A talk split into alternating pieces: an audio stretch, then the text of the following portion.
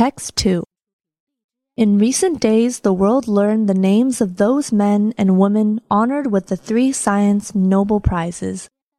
One might think the process of scientific discovery is straightforward, swift, and unstoppable. In truth, these three words rarely apply to any research, and even less so to fundamental, curiosity driven research that pushes the boundaries of human knowledge. The path to dramatic improvements in fluorescence microscopy took a circuitous path. American William E. Moerner, recipient of this year's chemistry prize, began his work on single molecule detection as a memory storage device in the late 1980s. American scientist Eric Betzig and German scientist Stefan W. Hell, who share in the prize, investigated several different approaches to improve the resolution of optical microscopy, and their own decade and a half journey was interwoven with the contributions of many others. The discovery process isn't simple or inevitable. Certainly, it involves a creative spark, but it also demands uninterrupted and steadfast effort that builds on knowledge collected over generations. It is therefore worrying that the primary funding source for fundamental research in the U.S., the federal government, relies on systems that don't match the need for steady, sustained support over the long term. For decades, federal funding for basic research has looked more like a roller coaster than a steady march.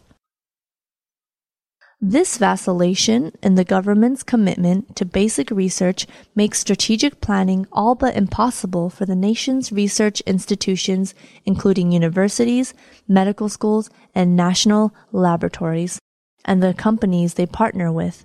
It also has a devastating effect on researchers.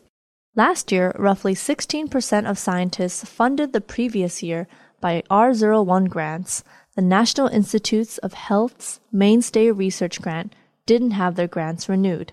This attempt at federal cost saving amounts to incalculable hours of potentially groundbreaking research at thousands of labs being left to diminish and perhaps lost entirely.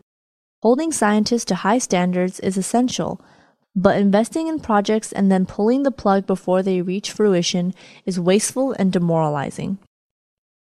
Of course, research requires more than just funding. It requires solid and secure infrastructure, cutting edge instrumentation, and outstanding people who believe a stable career in science research is possible.